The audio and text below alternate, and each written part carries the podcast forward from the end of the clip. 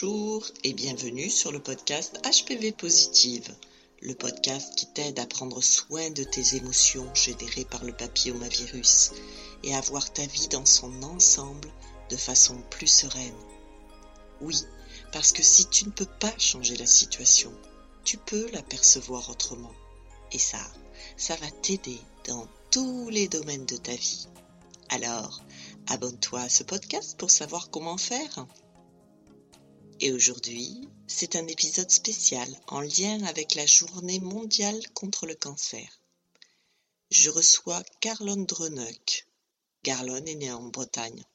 Elle a grandi dans les dom Elle est enracinée dans l'itinérance et le voyage. C'est une mère, une épouse, une butineuse du monde, documentaliste de profession. C'est en juin 2020 que sa vie prend un tournant, avec le diagnostic d'un cancer du canal anal métastatique lié au papillomavirus, le HPV 16. Garlone aime bien les choses exactes et elle tient à préciser que dans l'interview, elle s'est trompée d'année en parlant euh, de ses traitements et quand elle parle de 2021, en fait, il s'agit de l'année 2020 Garlone est aujourd'hui en rémission et en résilience. Et aussi, elle a repris le travail à mi-temps thérapeutique. C'est une blogueuse en mission sensibilisation sur le HPV. Je vous laisse la découvrir tout de suite. Bonjour Garlone et bienvenue sur le podcast HPV Positive. Bonjour Anne. Alors, merci d'avoir accepté hein, de partager euh, ton expérience avec euh, le papillomavirus. Mm-hmm. Et euh, voilà, l'intention de ce podcast que j'ai créé, HPV Positive, c'est ben, vraiment de libérer la parole autour du papillomavirus. Hein, et mm-hmm. toi, j'ai vu que voilà, tu as, tu t'es attaché aussi à, à vraiment œuvrer pour informer. Concernant euh, le papillomavirus, libérer, euh, briser ce tabou, qu'on puisse en parler et aussi euh, mieux vivre nos émotions liées au papillomavirus. Donc voilà, moi je t'ai rencontré d'ailleurs sur Instagram hein, quand tu t'es abonné sur le compte, on a engagé la discussion. Oui, oui, tout à fait. Puis tu m'as invité à aller voir ta chaîne YouTube, ton blog. Hein. Je mettrai euh, tous les liens euh, en commentaire de cet épisode, comme ça tout le monde pourra aller les voir. Tant mieux. C'est une mine d'informations. On voit euh, quel est ton parcours et puis tout ce que tu as pu mettre en place aussi pour faire face à cette maladie et reprendre du pouvoir par rapport à ton état de santé hein, sur lequel tu avais pas trop de pouvoir hein, en fait quand c'est là c'est là voilà, mm. euh, on pourra voir tout ce que tu as pu mettre en place. Parfait, je suis partante. eh bien, merci. Ma première question, c'est euh, peux-tu euh, nous raconter comment on t'a diagnostiqué un cancer lié au papillomavirus? Alors, oui, c'est un, comment dire, un, long chemin. Donc, je dois faire un, un flashback en arrière d'il y a deux ans et demi à peu près, voire même plus. Euh, donc, on, est en. je vais revenir en 2018. Je suis en Guyane depuis euh, ouf, 12 ans. J'ai quitté la métropole il y a très longtemps, j'en ai peu vécu ici. Et puis, euh, je suis mutée en métropole, en France. Et donc, je fais ma coloscopie de contrôle que j'ai tous les cinq ans avant de partir en me disant, bon, comme ça, j'arrive tranquille. Et puis, euh, cette coloscopie montre déjà une induration au niveau anal, mais il n'y a pas de biopsie cette fois-ci. Et puis, le, le gastro me dit tout va bien, tout est normal, euh, allez-y. Donc, je pars, je viens ici confiante. Et puis, nous arrivons en octobre 2019, où là, je commence à sentir une boule et surtout des saignements euh, quotidiens. Quelle que soit, je veux dire, la, texture de la selle, pour être très franche, et donc, euh, bah, ça commence à m'inquiéter. Euh, je vais voir le, mon médecin traitant qui dit d'emblée, euh, sans examen, sans clinique, que j'ai des hémorroïdes. Donc, elle me traite pour des hémorroïdes, ça ne passe pas. Finalement, j'ai réussi à avoir un rendez-vous chez un gastro. Et puis, il y a le Covid. Cette, ce rendez-vous se transforme en téléconsultation. donc pas plus d'avancement sur le diagnostic. Et on, se retrouve en mai 2021, où là, effectivement, l'oncologue me fait une, une biopsie donc au niveau anal, en me disant effectivement, il y a quelque chose qui est un peu bizarre.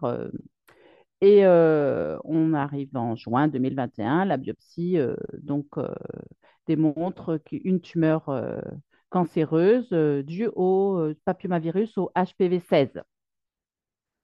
Mais là, on ne s'alarme pas, vous inquiétez pas, tant que c'est localisé, avec la radiothérapie, ça marche très bien. Dans deux mois, vous êtes sur pied. Bon, d'accord. C'est quand même déjà rien que le fait d'entendre le mot cancer, c'était malgré tout très traumatisant, mais bon. J'y vais confiante. Et puis après, par contre, toute la batterie d'examens, PET scan, etc. Bon, finalement, en fait, ce cancer était métastatique d'emblée. Donc, ce qui veut dire que la tumeur initiale, qui n'était pas très grosse, elle faisait 1 cm 4. Enfin, bon, à cet endroit-là, ça reste quand même mmh. gênant sur le sphincter. Mmh. et donc, elle avait migré sur les ganglions inguinaux, puis sur le foie. Donc là, on passe dans une autre dimension. La radiothérapie a, tout brûlé là, au niveau ganglion inguinaux et puis, euh, et puis canal anal. Bon, c'était extrêmement douloureux, mais bon, ça, on, passera. Et puis, euh, j'ai eu du coup une chirurgie du foie qui s'est très bien, qui s'est bien passée. Euh. Et on arrive maintenant en décembre 2021, où là, au niveau du scanner de contrôle, après ce premier protocole, on découvre finalement que j'avais une dizaine de métastases au poumon, toujours euh, la même tumeur qui avait migré également sur les poumons. Euh, très certainement, euh, c'était déjà là quand on m'a fait le premier diagnostic et l'avancement du stade avait été, comment dire, minoré. Donc, donc, là, je suis repartie sur six mois de chimio très lourde et puis avec surtout un diagnostic, un pronostic vital engagé, mmh. puisque là, c'était quand même, ça avait proliféré, quoi. Donc finalement, je fais quand même ces euh, six mois de chimio. Je finis par avoir une rémission. Donc il y avait trois métastases qui étaient un petit peu résistantes, mais qui finalement, au bout des scanners, ont disparu. Et ils m'ont laissé tranquille pendant un an et demi. Euh, alors, dans l'esprit de l'oncologue, c'était toujours une pause thérapeutique. moi, je n'arrivais pas à l'entendre, ça. Pour moi, c'était terminé. Hmm. c'était euh, une traversée létale, OK, mais c'était terminé. Et, euh, et puis bah, jusqu'à ma deuxième récidive en septembre 2022, donc l'année dernière, toujours les deux, sur les trois métastases, il y en avait deux qui avaient repoussé. Et finalement, bah, j'ai fait le choix de ne pas suivre qui me, qui me suit. Et je suis allée à Léon Bérard et j'ai rencontré un chirurgien thoracique qui a bien voulu me les opérer. Envers et contre tout, quand même. Contre l'hôpital d'Annecy et contre les RCP, même de Léon Bérard qui voulait me faire passer un PET scan avant. Enfin bref, je passe les détails. Et donc, on arrive aujourd'hui en février 2023. Donc, bah, j'ai récupéré ma forme physique, morale et psychologique. Et puis, j'ai repris le travail à temps partiel. Et voilà, je suis je suis euh, maintenant, euh, comment dire, euh, un petit peu l'ambassadrice, dès que je oh. peux, témoigner de, de, mon parcours pour militer pour la vaccination des jeunes, pour militer pour un diagnostic précoce, pour briser les tabous le plus possible. parce que c'est le papillomavirus, comme on me l'a expliqué, c'est un virus qui peut être dormant pendant 10 ou 20 ans. La moyenne d'âge des femmes qui ont le même cancer que moi, c'est 53 ans. Il y en a même qui ont 60, 65 ans, autant dire qu'elles n'ont pas forcément une vie euh, sexuelle super, hyper active. Pour mmh. certaines, sont célibataires depuis longtemps. Donc, c'est vraiment un, virus euh, normalement euh, qu'on évacue très bien. Hein, quand même, 80% de la population a ce virus-là. La plupart du temps, euh, le corps euh, l'évacue, euh, mais parfois, bah, il peut rester là, dormant, et puis se réveiller quand à un moment ou à un autre, on a les défenses immunitaires affaiblies.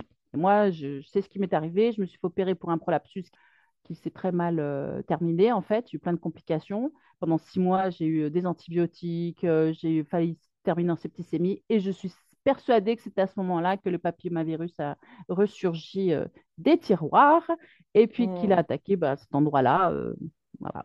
Oui, c'était fragilisé en fait. Et euh, le papillomavirus, c'est vrai que c'est important bah, d'avoir un système immunitaire qui est fort et d'être en pleine santé. Et effectivement, dès qu'il y a une faille, il peut s'infiltrer. Oui, c'est ça, oui. Ça, ça, me touche beaucoup ton parcours parce que ça, ça ramène au fait que c'est important de d'être bien suivi. Oui, et puis surtout d'être à l'écoute de son corps en fait, et puis de pas euh, forcément euh, bah, euh, avoir une confiance aveugle dans la parole du docteur. Parce que les mmh. médecins eux-mêmes, hein, quand on est un petit peu dans la sphère gynéco, reprochent un peu aux médecins traitants de d'emblée penser que c'est des hémorroïdes. C'est un peu le diagnostic facile. Et souvent, il n'y a même pas d'examen clinique. Donc, bon, on a mal aux, fesses, passez-moi l'expression, ça y est, mmh, c'est les mmh. hémorroïdes, d'afflont, etc. Puis on perd du temps comme ça, en fait. Donc, euh, bon, ben, si on sait que ça existe, le papillomavirus, que, que ben, ça peut attaquer dans ces endroits insolites, parce que moi, j'étais la première à ne pas savoir qu'on pouvait en avoir un là. Donc, ça ne nous vient pas d'emblée à l'esprit. Et eh ben, on peut être un peu plus à l'écoute euh, ben, des, des, symptômes euh, clinique, quoi, en fait. Parce que par mmh. ailleurs, euh, moi, euh, comme je suis un peu une paranoïaque euh, de la santé, vu que j'ai perdu mon père du cancer très jeune, je me faisais très suivre. D'accord. Je suis pas, je suis pas la patiente négligée, négligente par rapport à sa santé. Hein. J'avais tous les ans mes, mes bilans sanguins, mmh. mes frottis à jour, tout était extrêmement à jour. J'avais qu'une peur, c'était de mourir jeune pour mes enfants. Donc de ce côté-là, et puis malgré ça, il n'y avait pas d'autres symptômes que cette, euh, cette grosseur euh, au niveau anal qui me gênait. Pourtant, j'avais déjà la métastase au foie, quand même. Et pour toutes les personnes qui nous écoutent, là, justement, quel est l'examen qui a permis ce diagnostic? Ah ben, si je suis allée chez le gastro, alors il y a les gastro, les gastro-entérologues ou des proctologues aussi qui, peuvent le faire. Et il n'y a que la biopsie, en fait, qui permet ça. Dès qu'ils voient euh, une, une induration, en fait, ça fait comme un kyste, si vous voulez. Mmh. C'est un kyste. Euh, alors, le mien, il était proche de la sortie, donc j'ai senti, mais des fois, ça peut être plus interne et on ne le sent pas. Donc, euh, voilà, il y a ça. Ou les saignements, souvent, c'est l'un ou l'autre. Mais des fois, ça peut aussi ne pas être grand-chose. quoi. Je connais euh, une dame, elle, en avait, elle avait une tumeur de 2 cm et demi, ben, elle ne saignait pas. D'accord.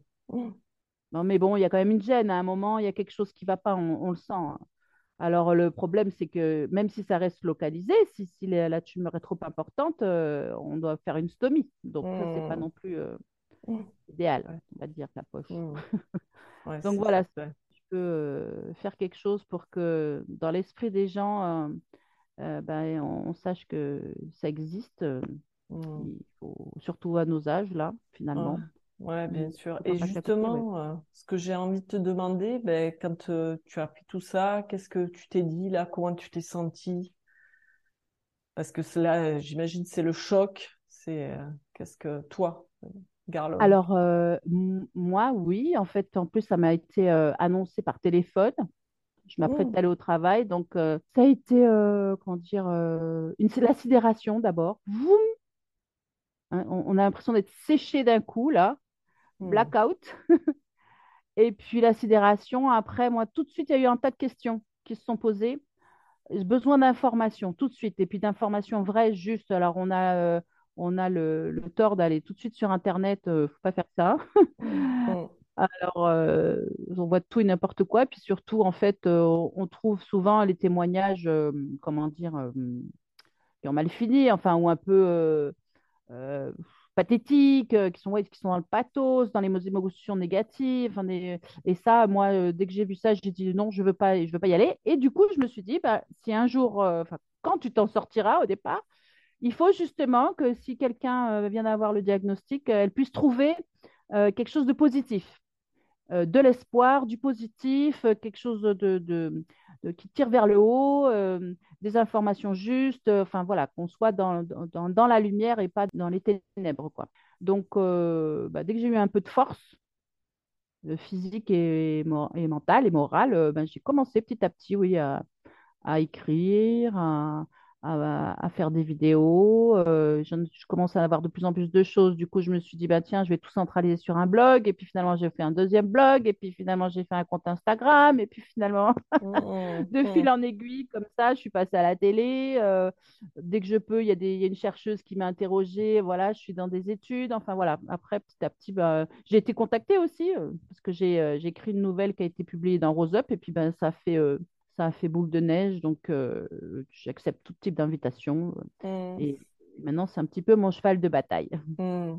Et justement, euh, donc tu dis après cette sidération là, du coup, ça a été la recherche d'informations. Et toi, au niveau émotionnel, dans ce que ça te faisait vivre la maladie, c'était quoi ton défi? Dans ton être profond? Ben moi, très clairement, je, quand, euh, euh, quand j'ai su, alors après le diagnostic, que ça s'était quand même, euh, ça avait migré ailleurs dans le foie, là, ça m'a quand même bien, bien atteinte au niveau moral, parce que là, le, la survie était engagée. Enfin, Mm. c'était, voilà, c'était une Ouais, question de survie. peur. Autant Ouais, avant, ça pouvait être, bon, ben, on, on enlève et puis c'est c'est fini. Mais là, c'était une question de survie. Donc, ben, moi, dans, le- dans ce genre de, de situation, euh, c'est euh, un peu marche ou crève. Et puis, euh, je- comme je ne veux pas crever, je marche. Mm. En gros, donc, bah, par contre, j'ai toujours besoin de tomber au fond. Mm. Mais là, vraiment, là, ça va être, je m'enferme dans la chambre, dans le noir, je pleure tout ce que j'ai à pleurer. ça dure un jour ou deux. et puis, et puis, du coup, comme j'ai vraiment touché le fond, je ne peux pas aller plus bas. Je suis allée au bout de mon être. Je, me je me suis autorisée à, à la tristesse, Mm. à- au désarroi, au désespoir, à m'apitoyer sur mon sort. Voilà. Et ça ne dure pas longtemps. Puis après, il faut être dans l'action. Donc, euh, ce que tu disais là, c'est que tu t'autorises vraiment à vivre tes émotions, en fait, quand elles sont là. De s'il faut, bah, tu vas passer une journée dans ta chambre à pleurer. Oui, et, comme euh, c'est comme pour toi, si tu touchais le fond, et à la Ouais. fois, tu as cette confiance aussi qu'une fois que tu as vécu ça, comme Mhm. si tu as lavé avec tes larmes toutes ces Oui, émotions aussi, et, Oui. et ta confiance dans le fait que après, tu es disponible à autre chose, en fait. Voilà, après, je vais me relever. C'est, je Mm. dois passer par cette étape-là pour pouvoir me relever. Comme je Mm. disais, je le droit à être au plus bas, comme quand on est au fond du gouffre, on a touché le fond du gouffre, on ne peut pas aller plus bas que le gouffre. Donc, Mm. petit à petit, après, on, on remonte les parois. euh, on, c'est comme si on faisait de l'escalade. Donc, euh, on se fait mal aux mains, on se fait mal aux pieds, mais on sait qu'on va remonter petit à petit. Alors, pas tout d'un coup. C'est ça aussi que ça fait comprendre quand c'est une maladie sur le, la longue durée. C'est qu'en Mm. fait, euh, au début, on veut presque tout tout de suite. Mm. Mais non, c'est pas possible. Là, ça nous apprend vraiment la patience. Là, Mm. on, on change de temporalité. La temporalité, finalement, c'est le corps qui la donne. C'est plus euh, la vie avec son tourbillon, d'être tout le temps dans le faire, faire, faire, faire toujours plus vite. Là, c'est fini. Et là, il y a une période d'adaptation quand même aussi. Il y a un petit deuil aussi à passer, le fait qu'on va plus avoir les mêmes capacités physiques qu'avant et même intellectuelles, parce que la chimio, ça, ça, ça bousille bien des neurones. Donc, euh, on passe par plein d'étapes, oui. Et, euh, Mm. ouais. Après, euh, bon, moi, je me suis, j'ai lu aussi. Euh, Il y a une devise euh, de Servan Schreiber que j'ai, euh, comment dire, j'ai adoptée rapidement.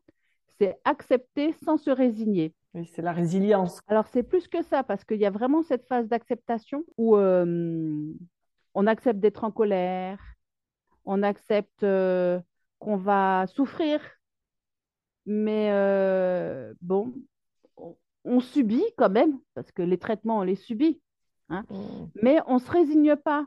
Comment dire, euh, on ne se laisse pas aller, quoi. Mm. C'est vraiment ça, c'est une posture intellectuelle où on ne se résigne pas, on est quand même acteur quelque part.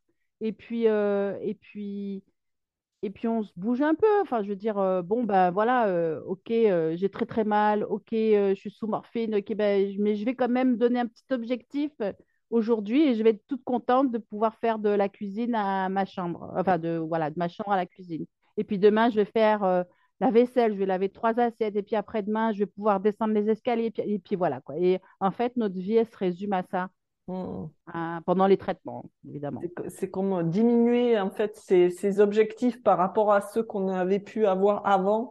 C'est Ah oui, d'accepter de, vraiment faire des Parce petits que si on n'accepte pas ça, on est tout le temps Mm. dans la frustration, finalement, on est Mm. contre soi-même, parce que le corps, il lutte. Il lutte contre tout, il lutte contre la maladie, mais aussi contre les traitements qui, qui détruisent beaucoup de choses sur leur passage.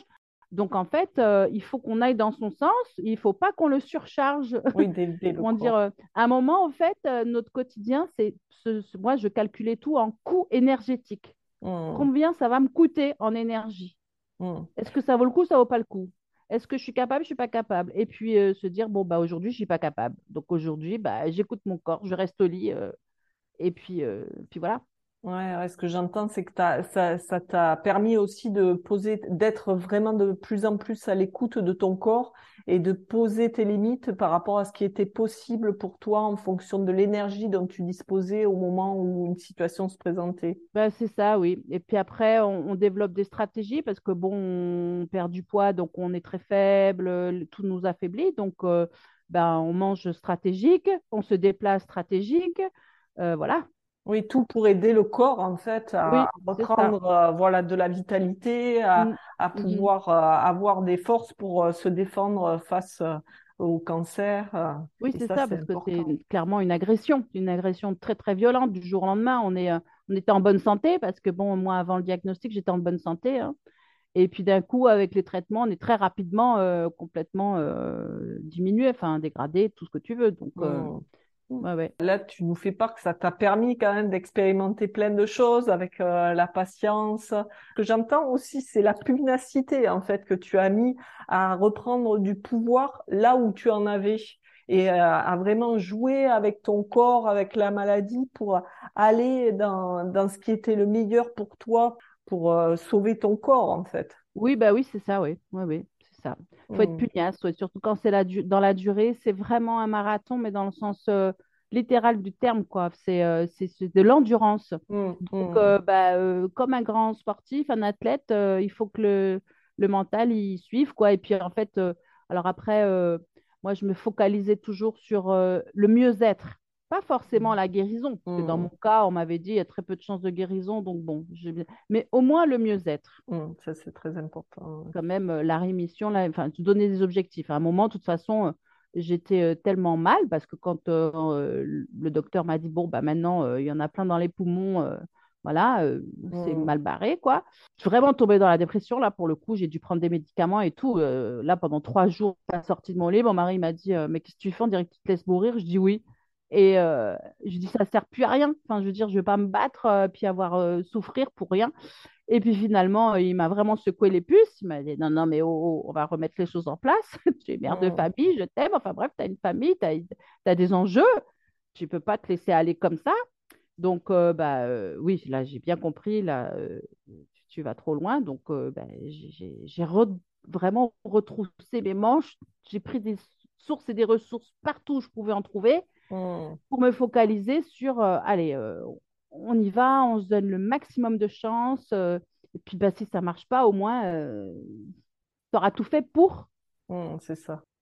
Et là, c'est pareil pour ma période de rémission de 15 mois où après, j'ai eu la récidive il n'y a pas longtemps, où ça m'a vraiment, pour le coup, je suis retombée bien bas parce que j'avais l'impression, et je pense que j'ai tout fait pour conserver cette rémission je faisais du sport, je bois pas, je, je, fume pas, euh, je mange à peu près équilibré, je me fais plein de choses qui me font du bien au niveau euh, intellectuel, psychologique, physique. Je peux pas faire mieux. Mmh, à un moment, oui, je, voilà. je peux pas faire mieux. Tu mets tous les moyens en place pour réussir. Moyens. Si ça marche pas, bah là, euh, oui, j'ai plus la main, c'est la loterie de la vie, ou mmh. c'est peut-être ma destinée. À un moment, ce que je me suis dit, bah, mmh. si c'est ta destinée, il faut l'accepter. Ça va être comme ça. Mmh. Et puis, entre-temps, par contre, ne euh, faut pas gâcher le temps qu'il m'est euh, offert en plus, quoi. Donc euh, là, clairement, maintenant, c'est encore une autre posture, mais c'est long pour en arriver là. Mais c'est vivre l'instant présent aussi, voilà, profiter de ce qui est là quand c'est là maintenant. Oui, mais seulement c'est qu'à un moment, on est tellement pétri dans l'angoisse mmh. que c'est très difficile de se dire, tu vois, quand on a tout le temps l'épée de Damoclès, moi même mmh. d'autres dames qui ont juste un, enfin juste pardon, quand un cancer du sein et puis qu'après ça peut tout le temps revenir à chaque scanner mmh. en fait on est on, a on a vraiment la frousse à chaque mmh. scanner. Mmh. donc on ne sait jamais ce qui va ce qui va nous être annoncé. Donc forcément euh, on vit comme ça dans l'angoisse et il y a, y a, des moments même moi où ça m'est arrivé où, on est tétanisé en fait. Ça, ça nous ça nous envahit trop euh, le cerveau. Du coup on peut rien apprécier Mmh, bien sûr, mmh, c'est tout un cheminement. On est là, euh, quand j'ai su mon deuxième euh, diagnostic, là, euh, on est parti en voyage pendant trois semaines à moi. Alors j'adore voyager, ça aussi, c'est une des ressources qui me permet de, une des bulles qui me permet de, me, de, rebondir, vraiment. Pour moi, le voyage, l'itinérance, c'est essentiel, c'est mon ADN un peu. ben même là, je pouvais rien profiter, j'étais là comme un zombie mmh. passé dans la vie parce que cette angoisse de la mort, en fait, ouais, ou de l'issue fatale euh, proche, ça me bouffait trop. Mmh, Donc oui, et après, il euh, faut se faire aider, hein, très clairement. Il y a des oncopsychologues qui sont très très bien pour ça, qui nous permettent de prendre du recul, de nous ancrer dans l'instant présent. Bon, il y en a qui arrivent mieux que d'autres, euh, la méditation. Moi, j'ai participé pas mal à, des web conférences de Christophe André, de Cyrulnik, un peu de mmh. lecture, enfin voilà, tout ce qui permet de prendre du recul, ça aide quoi. On peut pas faire. euh, Enfin, j'avais déjà entamé un travail d'introspection depuis déjà quelques années, mais, mais euh, oui, il n'y a pas de recette miracle. hein. De toute façon, euh, c'est à chacun de trouver un peu comment gérer ses émotions, justement, au, mieux au quotidien. Bien sûr. Ouais, la méditation, c'est vrai que c'est quelque chose qui peut permettre de calmer un petit peu le mental, de canaliser, de revenir, voilà, bien s'ancrer dans le présent. Oui, alors moi, ce qui, m- ce qui m'aidait beaucoup, justement, je, je- je convoquais comme ça des images de bien-être. Et moi, le Mm, bien-être, c'est l'eau.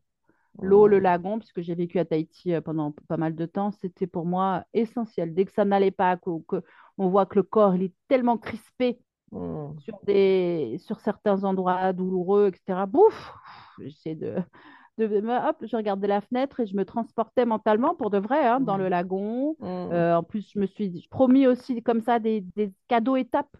Hein. mm, L'étape de rémission, enfin mon cadeau de rémission, c'était justement partir à Tahiti, retrouver mes sœurs, me retrouver avec euh, mon histoire, ma jeunesse, et mm, je l'ai fait. Et ben, mm, pendant que j'étais au plus, au plus mal, j'y allais. Focalise-toi sur ce cadeau de rémission, sur ce rêve. D'ailleurs, j'en ai fait un blog, là, tout le monde en a un à un moment. Ben, on peut s'accrocher à ce genre d'image quand vraiment on n'est pas bien. Ça peut, euh, ça peut aider quoi, à faire des petites bulles comme ça de respiration ou comme des montgolfières là, et puis euh, Oui, on, puis ce on- on dont tu peu parles là, dans le lagon, eh bien, c'est ton lieu ressource. Ça, c'est des techniques Oui, aussi euh, qu'on utilise en accompagnement, hein, de Ah oui, ben oui, ça. à, à trouver un lieu ressource. Et Mhm. voilà, c'est super. C'est vraiment euh, à utiliser. J'invite euh, toutes celles euh, qui nous écoutent à utiliser le lieu ressource, le lieu qui vous Oui, fait oui. du bien. Après, euh, il y a aussi euh, tout le tissu associatif est très très riche. Il y en a partout, des associations qui, qui aident euh, les femmes qui ont le cancer. Alors, si on, on est un peu branché art, l'art-thérapie, c'est super, la photothérapie. Moi, j'ai fait aussi de l'équithérapie. Après, il y a tout ce qui est sportif aussi. Il y a plein de défis sportifs. euh, euh, non, non, c'est, euh, il faut pas rester seul en tout cas. Il faut Mm. quand même garder du lien, quoi qu'il arrive, parce que c'est quand même aussi facile de tomber euh, dans la dépression. Et là, si on est dans la dépression, c'est, euh, on n'aide pas son corps, quoi. C'est- Mm. Bien sûr, ouais. Ouais, c'est un beau message à, à délivrer à toutes celles qui nous écoutent. C'est vrai que c'est important d'aller chercher du soutien à l'extérieur, de se faire aider, de savoir euh, demander de l'aide quand euh, vraiment on n'y arrive plus. Et c'est pas un aveu de faiblesse, au contraire. Ah non, pas du tout, au contraire. Au contraire, oui. C'est là où on peut retrouver du pouvoir hein, aussi, quand on n'a plus les ressources disponibles. Et bien Mhm. sûr, euh, dans ce que tu nous as raconté, c'est normal qu'à un moment donné, on on n'ait plus les ressources disponibles. Et même, quelle que soit la situation, il y a des moments où on peut se dire, euh, là, je ne peux pas le gérer. Ah oui, oui. Et euh, le fait d'aller chercher de l'aide à l'extérieur, c'est vraiment ce qui va nous permettre de voir euh, différemment la situation et de pouvoir la surmonter. Ah oui. Ah oui, oui, tout à fait, ouais. Oui, oui, oui. Puis bon, l'entourage, évidemment, est pour moi essentiel. J'ai eu beaucoup de chance, mais tout le monde n'a pas cette chance-là. Donc, justement, il y a le tissu associatif qui est là. Euh, il y a aussi euh, ben, pas mal de choses en ligne. Moi, j'ai trouvé plein de, plein d'appuis en ligne aussi. Où on n'a pas forcément besoin d'être euh, en contact direct. Il y en a, ça leur fait rebrousser chemin, quoi. Oui. que bon, moi là maintenant ça va, je suis contente, j'ai plein de cheveux, mais à un moment j'avais Mm, pas de cheveux, pas de cils, pas de sourcils, euh, 8 kilos en moins, tu fais trois pas, t'as mal partout, on dirait une mm, mamie de 100 ans, ou alors tu tombes dans les pommes. Ben, de toute façon, euh, même si j'avais voulu faire 50 kilomètres, j'aurais pas été capable. Donc, euh, ouais, trouver des ressources en ligne. Moi, j'ai trouvé un groupe de, groupe de soutien sur Facebook, euh, super. Il y a des groupes de parole en- à distance ou euh, voilà, en mm. direct. euh, ouais, ouais, faut, faut pas rester C'est vrai Il y a qu'il y a, il y a professionnels beaucoup de, choses ça, qui se font à distance maintenant et c'est pratique Mhm. quand on est euh, malade et qu'on a du Ah oui, mal quand même sûr, à, ouais. Mm. à aller à l'extérieur. Ben, en tout Mhm. cas, merci euh, Garlone. On va peut-être conclure euh, là-dessus. Je ne sais pas si tu veux juste ajouter un dernier mot. Oui, juste un dernier mot. Avant d'être malade, on est soi-même. On est, moi, j'ai toujours dit à mes enfants, à tout le monde, avant d'être la malade, je suis moi. Je reste moi, la garlonne rigolote, la, la garlonne affaiblie, forcément. hein, mais on a multicasquette en plus. Bon, moi, je suis maman, je travaillais, etc. Bon, bref. Mais d'abord, rester, euh, euh, rester soi, quoi. Avant d'être malade, on est soi. Et Mm, puis, c'est ce qu'il faut qu'on mette en avant, pas tout de suite, parce que la société, c'est quand même ce regard qu'elle nous, qu'elle nous renvoie quand euh, on est malade et que ça se voit, surtout dans le cadre des cancéreuses. On a quand même des stigmates, il ne faut pas se leurrer. mm, Euh, et, ben, euh, et puis, au niveau de l'équipe médicale, hein, du monde médical, montrer que ben, je suis moi, malgré ça, ça ma, ma vie, mon identité ne se résume pas à cette parenthèse dans ma vie de malade, c'est une parenthèse. Ça ne, me définit pas. Et quand dans sa tête, on, comprend ça, que ça ne me définit pas, ce n'est qu'un instant T dans ma vie, on retrouve des forces aussi. Parce qu'on se dit, voilà, qui j'étais avant, qui je vais être après, parce que c'est très clair qu'à mon avis, il y a un avant, un après. Si on n'a pas compris ça ou pas ressorti de cette expérience euh, quelque chose de positif, euh, bon, on est, on est passé à côté de quelque chose, je pense. Il y a forcément un après. De toute façon, le corps, il n'est pas pareil après. Donc, soit on est en lutte contre lui et puis on est frustré, et puis, soit on l'accepte. Enfin, pour moi, c'est je l'accepte. Voilà, j'ai fait le deuil de celle que j'étais avant au niveau physique. J'ai de nouvelles limites, j'ai un nouveau corps, mais je fais avec. Et je pense que là, vraiment, en tout cas, mon objectif de vie maintenant, c'est être en paix, P-A-I-X, hmm. être en paix avec moi-même, avec les autres, être un peu sans filtre aussi, se dépouiller de tout ce qui est toxique. Là, on a plein de, stéréotypes, de préjugés sur soi-même, qu'on n'est pas ci, qu'on n'est pas ça, qu'on n'est pas li, qu'on n'est pas là. Ben non, ça, pouf, c'est hmm. fini tout ça. Hmm. Laissons-le euh, aux autres. c'est très beau comme mot de la fin, oser être soi. Et euh, Je, pense vraiment que la, maladie, c'est euh, une occasion pour nous de nous éveiller à l'être qu'on est profondément, au plus profond de soi. Et ce que, ce, que, ce dont tu nous fais pas. Euh, merci beaucoup, Garlone. Et je te dis, prends bien soin de toi. Et à bientôt. Eh ben, à bientôt. Et puis ben, sur mes blogs, euh, très fréquemment, je donne de mes nouvelles, hein, soit des posts, soit des photos, soit des vidéos. Donc euh, voilà, à très bientôt. on pourra les suivre avec euh, les liens que je mettrai en commentaire de cet épisode. Merci, Garlone. Allez, Au revoir, à bientôt. voilà, c'est terminé. J'espère que cette interview t'a touché autant que moi. Tu peux me le faire savoir sur les réseaux sociaux ou en message privé. Tu trouveras tous les liens ainsi que ceux de Garlon en commentaire de cet épisode. Et si cette interview t'a plu, abonne-toi à ce podcast. Prends bien soin de toi. À bientôt!